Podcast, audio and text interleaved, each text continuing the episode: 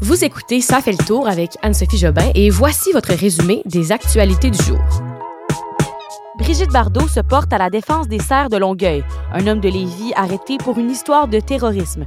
Et huit ans après l'écrasement du vol MH17 de la Malaysia Airlines, trois hommes sont condamnés à la prison à vie. Bon jeudi tout le monde. J'espère que vous avez passé une belle semaine. Je dis une belle semaine parce que pour moi, jeudi, c'est comme vendredi. La semaine est presque terminée et euh, le party commence bientôt. Alors voilà.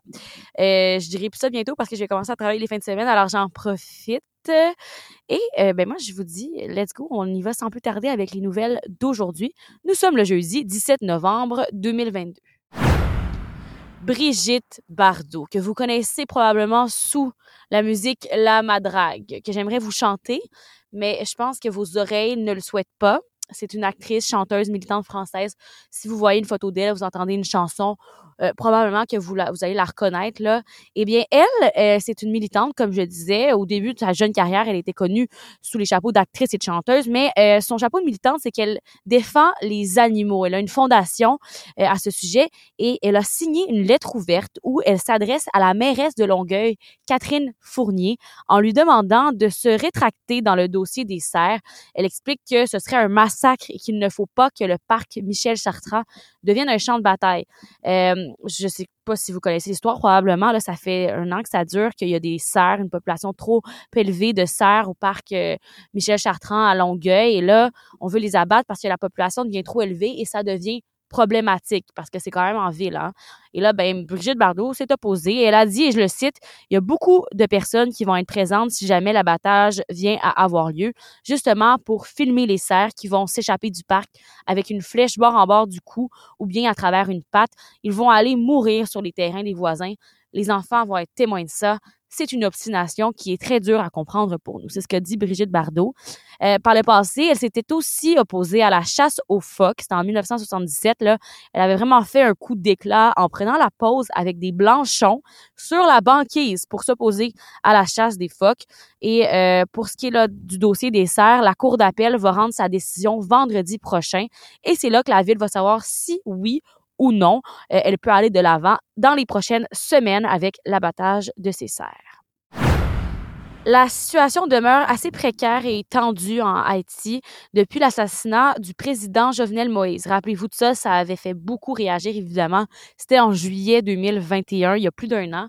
Et là, voilà que les policiers d'ici croient avoir mis euh, la main sur un coup d'État qui serait partie du Canada, donc de quelqu'un d'ici. C'est un homme de Lévis qui a été arrêté pour une histoire de terrorisme.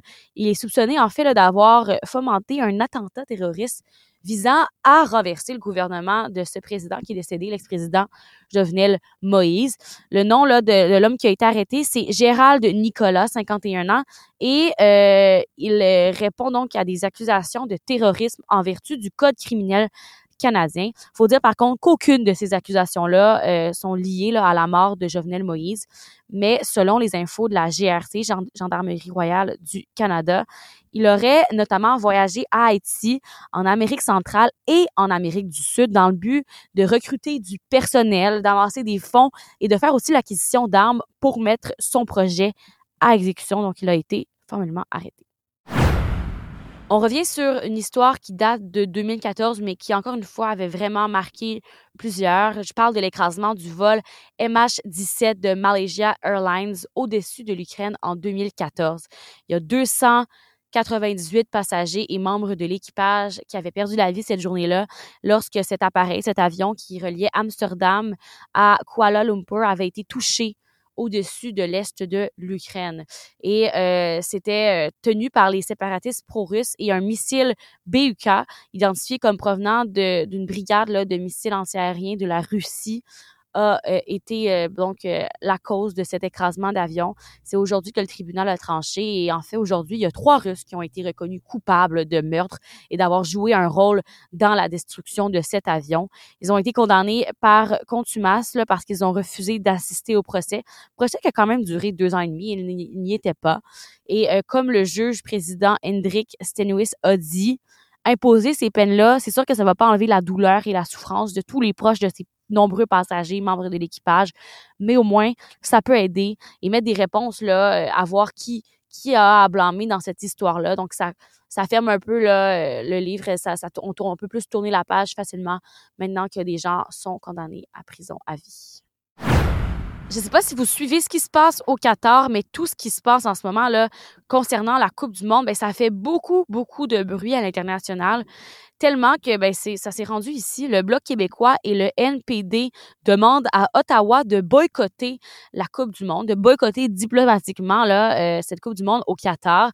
Ils demandent à ce que le gouvernement envoie qu'un seul représentant officiel du gouvernement canadien à cet événement qui euh, débute ce dimanche d'ailleurs.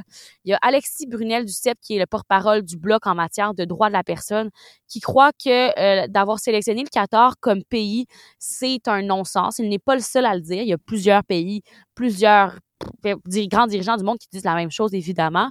Il demande donc au gouvernement canadien d'envoyer un message clair qui dénonce l'emprisonnement euh, de personnes homosexuelles, entre autres, et qui viole les droits de la personne. Euh, pour les néo-démocrates, eux, là, l'exploitation des travailleurs migrants, ça, ça mérite aussi un boycott diplomatique parce que là, si vous lisez un peu sur ce qui se passe au Qatar, en fait, c'est qu'il y a plein de choses qui ont été faites pour préparer la Coupe du Monde qui sont vraiment pas humaines selon, euh, ben là, entre autres, le NPD et le Bloc. Euh, il y a même plusieurs autres pays, comme je disais, qui hésitent à se mettre à dos le Qatar parce qu'ils n'aiment pas ce que le Qatar fait, mais d'un autre côté, ils hésitent à le faire parce que euh, le Qatar, c'est un allié important en matière de pétrole. Il y a d'ailleurs un journaliste danois là, et son cadreur qui ont un peu prouvé sur Twitter hier à quel point c'était un peu bizarre ce qui se passait en ce moment là-bas. En fait, euh, le journaliste faisait un direct à la télévision pour euh, un envoyé au Qatar pour la Coupe du Monde et il y a des employés de la Coupe du Monde qui ont essayé d'empêcher le journaliste de faire son direct et de montrer des images de la Coupe du Monde. En fait, ils ont été complètement empêchés parce que le gars lui les a menacés de briser leur caméra, mettait ses mains devant. Et euh, ça, ça a fait beaucoup réagir parce que ça met un petit peu en lumière la situation de cette Coupe du Monde qui est beaucoup dénoncée. Inflation, ça fait longtemps qu'on en a parlé, mais ça, j'en parlais beaucoup dans les dernières semaines et là, ça fait un petit bout que j'ai adressé le dossier.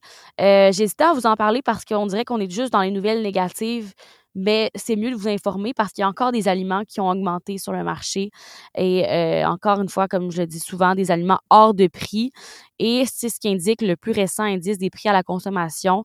Faut dire que l'inflation pour sa part stagne un peu là, mais euh, reste qu'il y a des aliments qui continuent d'augmenter.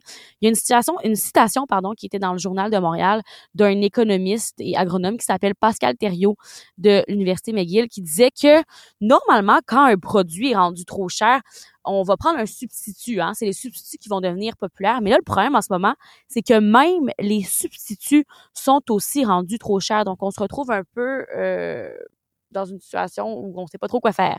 Alors là, euh, je vous donne la liste des produits qui sont en forte hausse pour que vous fassiez attention si vous voulez une petite aide. C'est euh, les statistiques, Statistiques Canada qui a mis là, ces produits-là sur une liste de produits à surveiller. Il y a les pâtes alimentaires qui auraient augmenté de 44,8% la laitue 30,2% le riz et les mélanges à base de riz aussi, le 14% la soupe, 18% et finalement les œufs avec une augmentation de 13% et je n'ai pas mentionné la, margarine et le beurre parce qu'on le sait que c'est hors de prix. Et euh, ben ça, c'est en lien avec le chiffre qui est sorti hier. Euh, l'inflation a atteint 6,9% en octobre. C'est exactement le même chiffre qu'en septembre. Euh, donc ça, ça fait que le prix des aliments a bondi de 11% en octobre contre 11,4 en septembre. Par contre, je suis pas juste porteuse de mauvaises nouvelles. On dit, selon des experts, que ça devrait s'améliorer là parce que le prix des conteneurs pour transporter les aliments est en baisse. Et même chose pour le prix des transports qui serait euh, également en train de descendre. Donc, il y a peut-être de l'espoir, mais pour le moment, là, plusieurs aliments qui sont très chers. Moi, je vous conseille l'application, ma nouvelle application préférée, Ribby, sur mon iPhone, dans Apple Store ou n'importe quel appareil, là, Ribby. Un beau, une belle petite application avec tous les circulaires. Je suis peut-être un peu late sur l'application, mais moi, j'adore. Depuis une semaine, je vais consulter les, rabais et ça m'aide beaucoup à contrer l'inflation. Alors, c'était euh, mon petit truc de la semaine pour vous. Et voilà, c'est tout pour aujourd'hui et c'est tout pour cette semaine. Alors, euh, moi, encore une fois, je vous dis à lundi prochain pour les prochains résumés d'actualité du jour. Bon week-end tout le monde!